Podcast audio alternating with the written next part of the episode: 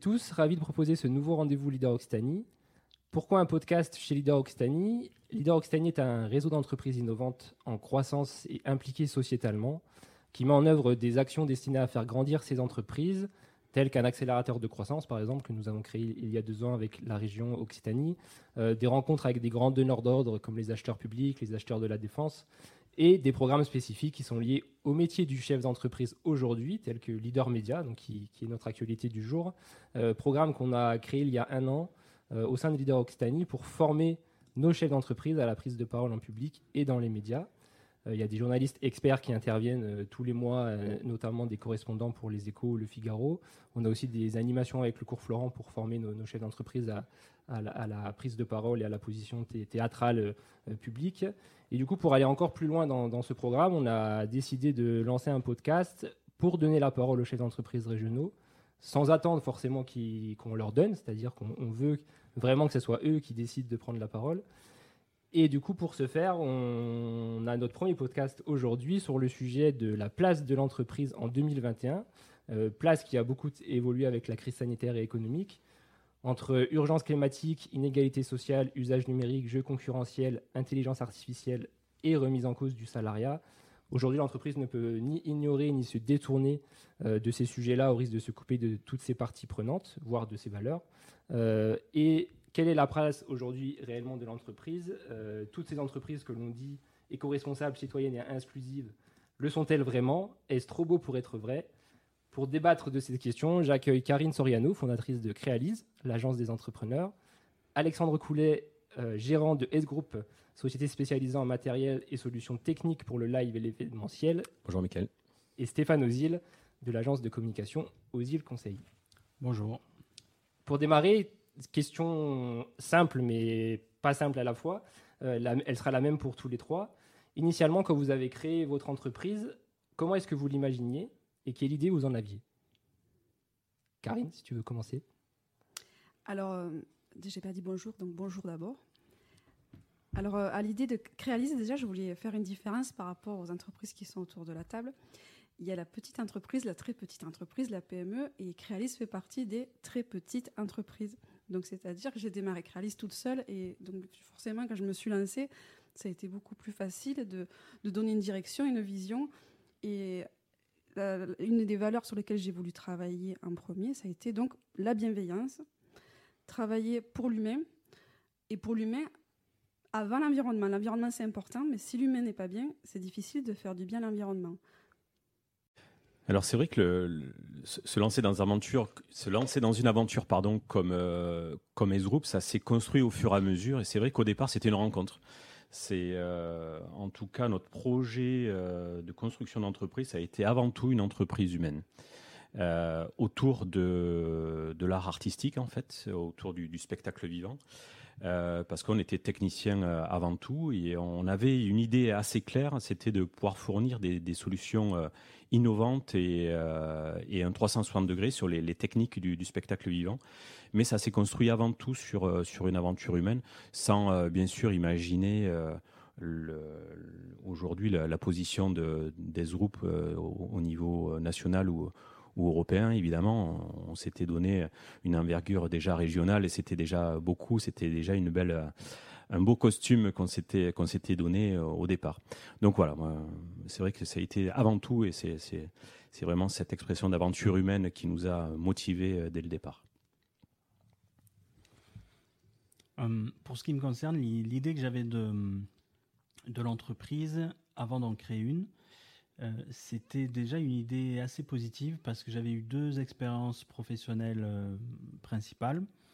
La première était plutôt dans le domaine euh, de, du public, dans l'université, un monde que j'aimais beaucoup, mais qui par contre était très compliqué dès qu'il s'agissait d'avoir une idée pour aller vers quelque chose qui faisait un petit peu avancer le schmilblick, comme on dit, où en fait on était tout de suite confronté à beaucoup de règles, de carcans, etc., qui faisaient que même les idées consensuelles euh, vues par tout le monde comme étant bonnes, on ne pouvait pas les appliquer.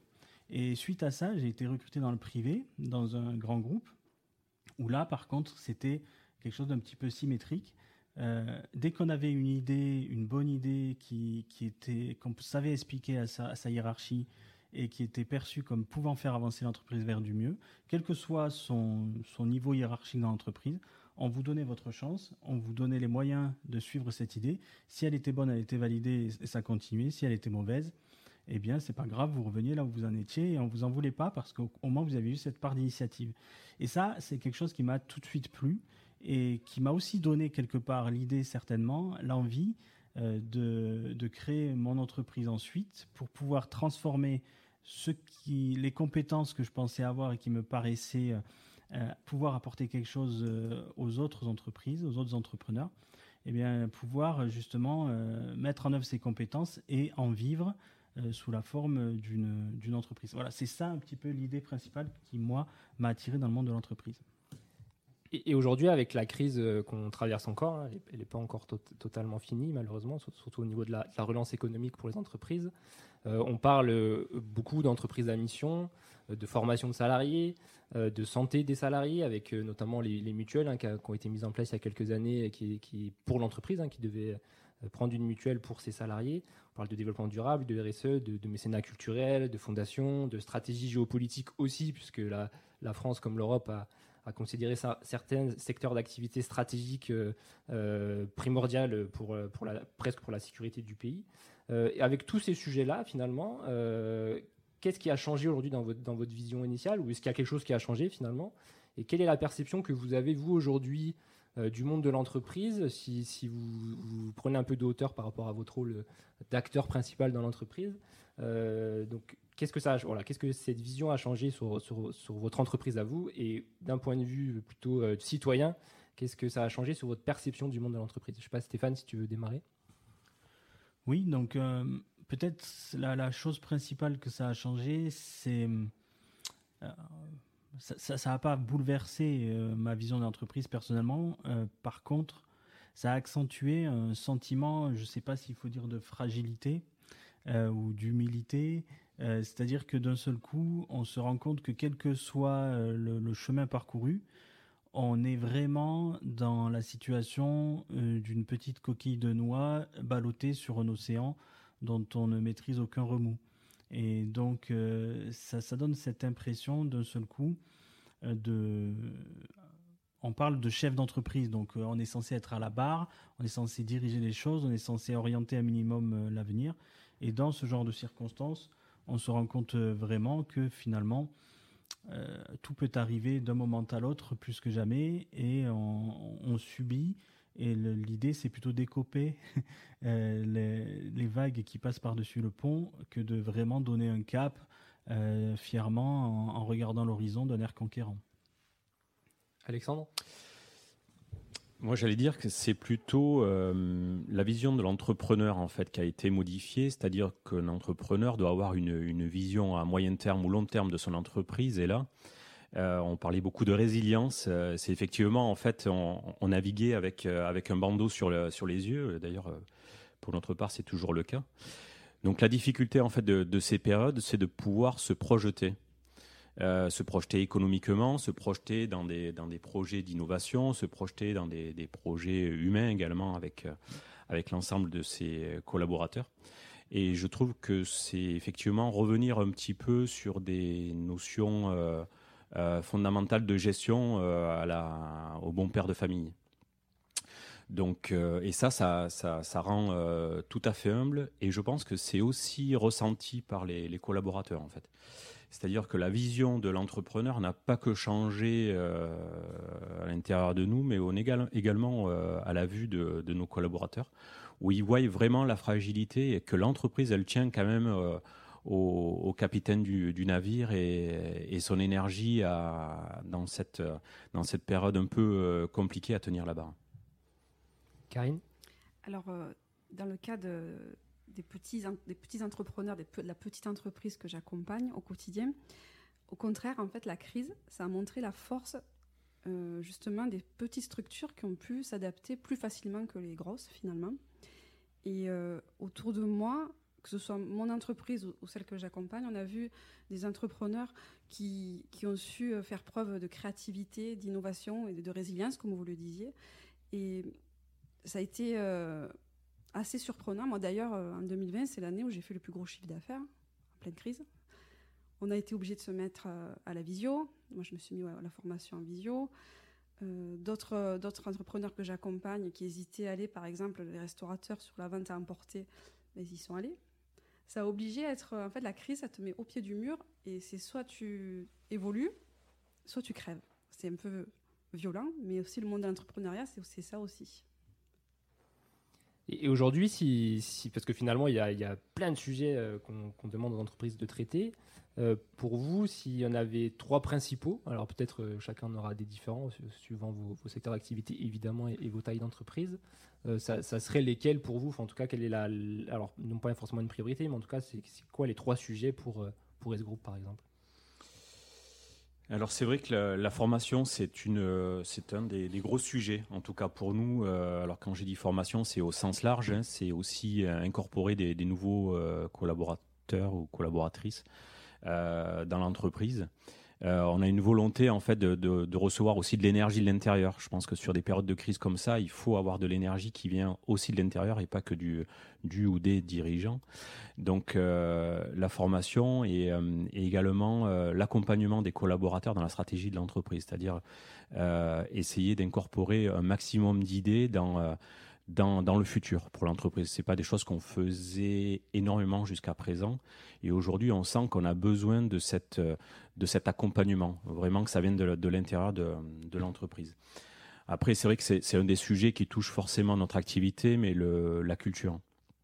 Je pense qu'aujourd'hui, euh, en tout cas c'est notre cas, on a beaucoup de collaborateurs qui sont investis dans l'entreprise et ils y passent euh, vraiment beaucoup d'énergie. Et je pense que on devrait également les, aider à s'ouvrir sur, euh, sur la culture en général euh, pour essayer de, leur donner aussi une vision euh, d'un petit pas à côté de l'entreprise, en fait, pour se donner un peu plus de volume, un peu plus de, hauteur. Et je pense qu'il y a une position de l'entreprise aussi à, à, s'investir euh, auprès des collaborateurs pour, pour leur donner aussi une vision de la culture en général. Hein. Ça peut être du musée, du concert. Alors nous, c'est le cas. On a eu euh, d'ailleurs une fois, euh, notamment sur les Fous chantants Alès, amené l'ensemble de nos collaborateurs de, d'Alès sur un concert, mais pas uniquement au moment du concert, mais avant. pour montrer aussi aux personnes de la comptabilité, aux personnes qui sont des préparateurs au dépôt, pour voir tout l'effort qu'ils font, ce que ça donne sur le, sur le, moment du, concert ou les préparatifs pour donner l'ampleur en fait de, leur travail et le résultat. Et euh, on peut appeler ça une sorte de team building, mais c'était au-delà de ça en fait. Hein. C'était vraiment pour, pour finir le, le, geste du travail qu'ils font euh, tous ensemble en collaboration et voir le chemin et la qualité du travail que l'on euh, que fait tout au long de l'année et qui donne l'image de, de l'entreprise. après la troisième cette troisième idée, en fait, je pense que c'est plus un amalgame et les difficultés qu'a aujourd'hui euh, les entreprises à aller vers entre autres, les services de l'État. Euh, je pense qu'aujourd'hui, euh, il y a un pas qui est fait dans cette crise où les services de l'État sont en train de se rapprocher des entreprises. Et je pense que l'entreprise doit aussi se, rapprocher auprès des services de l'État au sens large. Hein c'est aussi euh, les relations qu'on peut avoir avec la Banque de France, c'est aussi euh, les relations qu'on peut avoir avec les, services euh, fiscaux, services des impôts. Et je pense qu'aujourd'hui, l'énergie dans des périodes de crise comme on est, en fait, elle doit s'accompagner de l'aide de l'État. C'est indispensable pour que les entreprises puissent continuer à se développer dans cette période complexe. Et je pense qu'il y a une relation aujourd'hui à, créer avec les services de l'État. Et je pense que en discutant de plus en plus avec ces, personnes-là, ils ont envie aussi de connaître notre activité. Ça a été le cas également dans l'éducation, où on se rapproche de plus en plus de, de, l'éducation. Euh, c'est le cas, alors c'est ma chance que j'ai, moi, en tant que président euh, du club d'entreprise Leader Alès, de faire partie également d'être le co-animateur du CLé, hein, du, comité local école-entreprise. Et on sent une envie également de l'éducation nationale à vouloir rentrer dans, dans l'entreprise, en tout cas à vouloir faire un bout de chemin. Et je trouve que l'entrepreneur doit aller aussi euh, faire, ce, faire ce premier pas. Donc il y, a un véritable travail qui doit être fait par, par l'entreprise, par le chef d'entreprise, pour essayer de, ben, de, s'inscrire dans, cette, dans cet élan euh, collectif pour qu'on puisse euh, effectivement sortir de cette crise par le haut. Stéphane?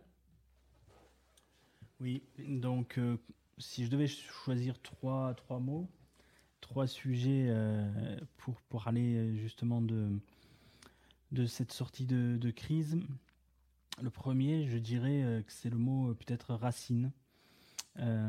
appliqué à une métaphore. Alors dans, le film Taxi, on compare volontiers Taxi, qui vieux film maintenant déjà, mais on compare volontiers l'entreprise à une montgolfière. Là, on peut le comparer à un arbre. Et en fait, euh, les racines, ce sont vraiment les, le cœur de l'activité qui va apporter à l'entreprise sa, santé. Et du coup, par rapport à ça, en tout cas pour nous, le premier confinement, on a travaillé là-dessus. On s'est fait bien accompagner et en fait, euh, on a travaillé là-dessus et, on a été obligé de prendre un peu de hauteur pour se, pour se rendre compte que c'était très bien d'avoir plein d'idées au quotidien dans l'entreprise, de vouloir faire plein de projets, mais que finalement, euh, ce qui compte, c'est d'avoir quand même toujours l'œil sur ce qui permet à l'entreprise de survivre et de se développer, avant de vouloir déployer ses branches, c'est-à-dire des, projets nouveaux euh, qui parfois partent dans des, des, directions pardon, aléatoires. Donc je dirais que voilà, une des choses de la crise, ça a été ça. Se, repositionner en quelque sorte. Oui, voilà, se repositionner euh, et, prendre le temps. Finalement, c'est ce que disait Karine tout à l'heure par rapport à, ce à quoi la, la crise oblige, de s'adapter, etc. Mais en fait, il y a aussi ce pas. Il faut s'adapter en allant vers l'avant et il faut aussi prendre un peu de recul en même temps pour se repositionner et, ne, parce qu'on peut plus se permettre de dilapider l'énergie dans, dans ces circonstances-là. Euh, l'autre point clé, euh, peut-être euh, sur lequel on pourrait, enfin, dont je pourrais parler, ça serait aussi effectivement la, formation. Là aussi pour s'adapter, là aussi pour mettre en place les, nouveaux outils. Karine, pour toi, les trois sujets pour une entreprise aujourd'hui, ce seraient lesquels? On va venir du centre au plus large. Donc, l'essentiel. Le, le, mot qui m'est venu, c'est essentiel. Donc, en période de crise, on est revenu sur son essentiel, que ce soit au point de vue personnel, au point de vue professionnel. On a été obligé de se recentrer. Ça a permis aussi de voir, on a vu qu'il y a eu beaucoup de divorces euh, dans, cette période de crise. Beaucoup de naissances aussi d'ailleurs. Beaucoup de naissances aussi. Pareil, donc au, sein, au sein de l'entreprise, ça a permis de voir ce qui allait et ce qui n'allait pas. Donc, comme je, reviens à ce que disait Stéphane, décidément, on est, on est d'accord sur plein de sujets. Hein on a été obligé donc en fait d'aller à l'essentiel. Et l'essentiel, malheureusement, c'est aussi gagner de l'argent. Et euh, là, on parle, c'est bien de société, d'environnement, mais une entreprise, pour qu'elle fasse euh, de l'intérêt, qu'elle travaille sur l'environnement, sur la société, il faut avant tout qu'elle fasse du bénéfice pour maintenir, payer ses salariés. Et, le profit, c'est pas un, sale mot, c'est aussi important pour qu'elle survive. Donc, euh, l'essentiel, c'était le mot qui était important pour moi. Le deuxième, solidarité.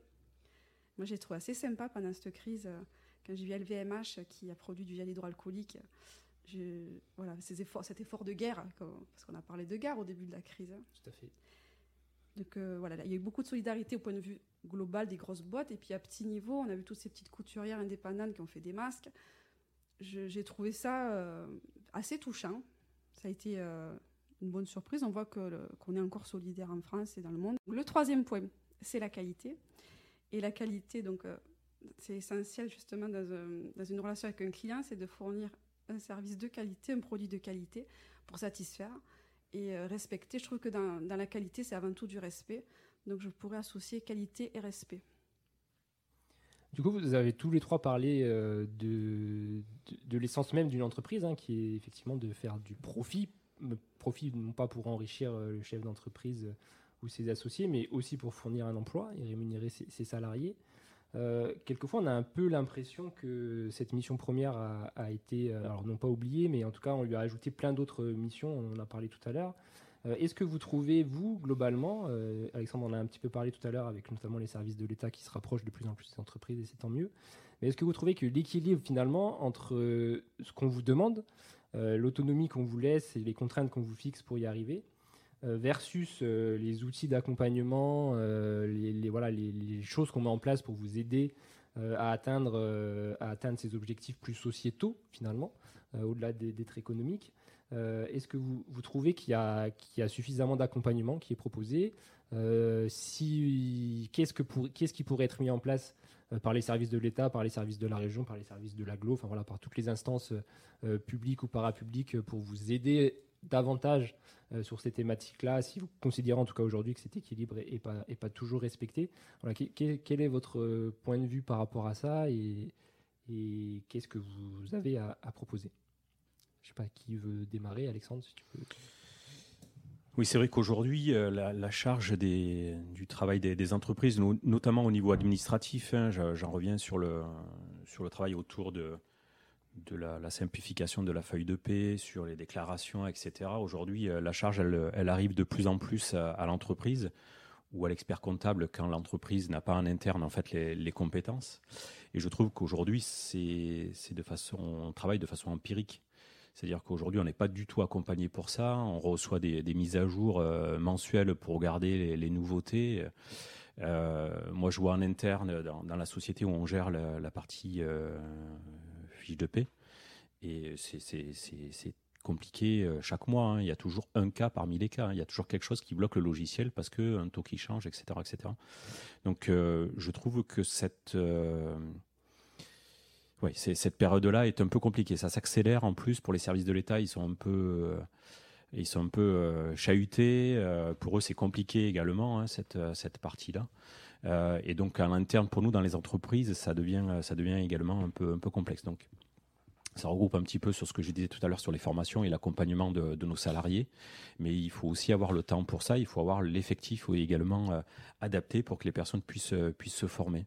Donc là, je pense qu'effectivement, il y a, y a un gros travail à faire. Euh, sur ce, sur ce point-là. Et du coup, quand on parle de formation, souvent, moi, j'ai des chefs d'entreprise qui me disent la formation, c'est super, sauf que quand on dépose un dossier, on a l'accord quelques mois après l'avoir déposé. Finalement, on entame des formations sans savoir si elles sont payées.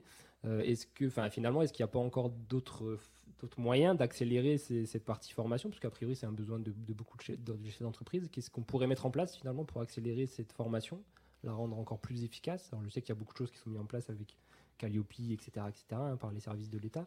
Mais c'est le temps finalement qui, est trop long.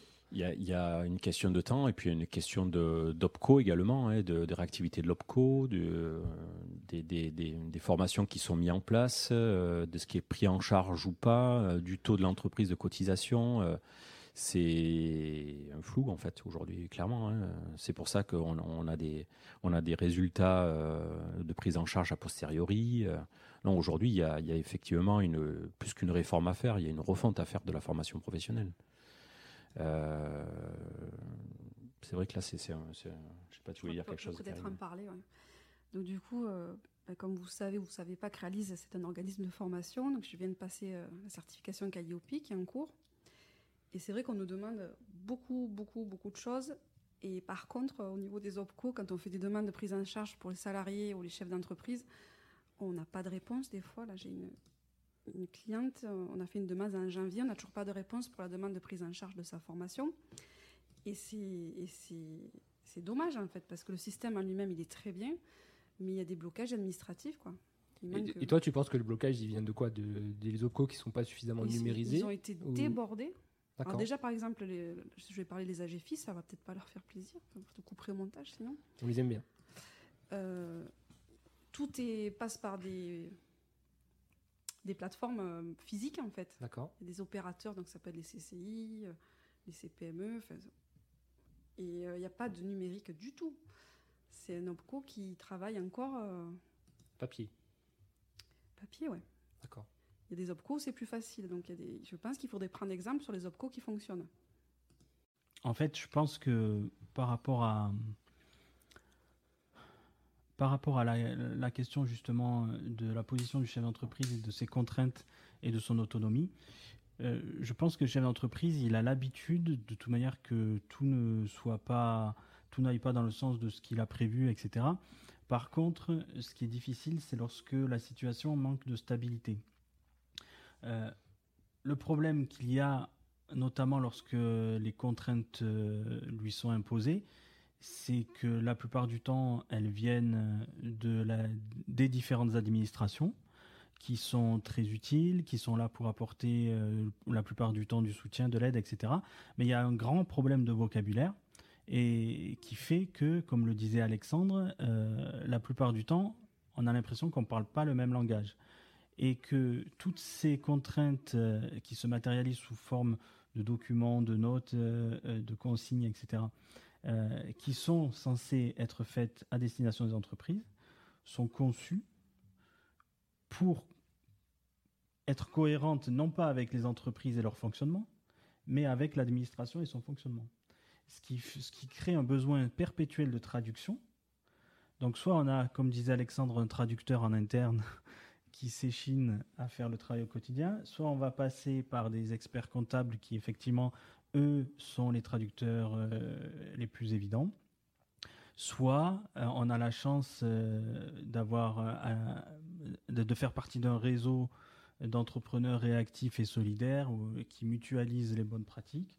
Et à ce moment-là, effectivement, on peut recevoir de l'aide plus facilement de la part de ses, de ses confrères et de ses pairs. Mais disons, pour moi, c'est en dehors des contraintes elles-mêmes, parce que voilà, y a, les contraintes, ça fait partie de la vie de l'entreprise, mais c'est surtout cette difficulté à, parler le même langage. Et du coup, pour le coup, c'est vraiment une bonne nouvelle si les, services publics et les entreprises se, retrouvent et apprennent à se parler dans, tous les contextes et à toutes les occasions euh, possibles. Merci à tous les trois pour conclure euh, ce premier podcast. Euh, ce podcast se conclura toujours par une chronique qui nous permettra de, de, clore le sujet et de prendre un peu de hauteur sur ce sujet-là. la première chronique vous est proposée par Stéphane Ozil.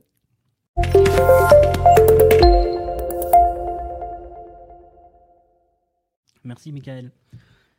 Euh, donc aujourd'hui, dans, dans, ma chronique, j'aurais aimé parler euh, d'un fait d'actualité qui rejoint aussi notre débat, c'est-à-dire la place de l'entreprise dans la société. Pourquoi? Parce que euh, la place de l'entreprise, c'est aussi la façon dont l'opinion se positionne par rapport à cette entreprise. Et il s'est passé quelque chose récemment, entre les deux tours des élections régionales, qui permet justement de photographier l'état actuel de cette opinion, ou en tout cas ses aspérités. L'événement en question, c'est le gros problème rencontré lors de la distribution de la propagande électorale en amont du premier tour des régionales. Deux structures étaient chargées de cette tâche. La Poste d'un côté et une entreprise privée qui s'appelle Adrexo qui couvrait, elle, la distribution dans 51 départements de 7 régions. Or, on estime que 9% des plis électoraux en question n'ont pas été livrés. Ce qui m'a interpellé, ce n'est pas tant les raisons de cet échec que les réactions qu'il a engendrées.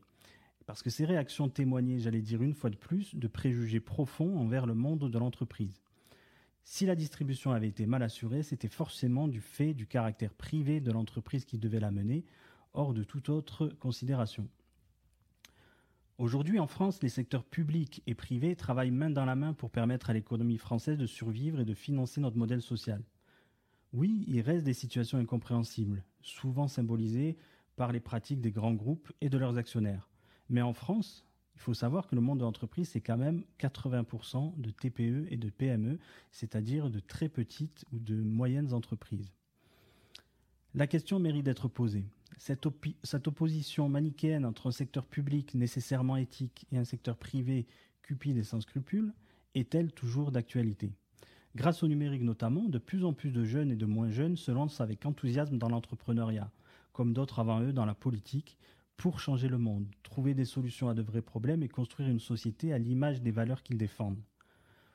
Peut-on continuer à les juger avec un arrière-plan, l'image du chef d'entreprise fumant le cigare dans son fauteuil de cuir qui nous est hérité du 19e siècle? On aurait quand même deux siècles de retard. Merci Stéphane, merci à tous les trois. Merci particulier à S Group qui nous a permis d'enregistrer ce podcast et qui, qui nous a accueillis aujourd'hui. Merci Karine, euh, merci Alexandre, merci Stéphane. À très bientôt.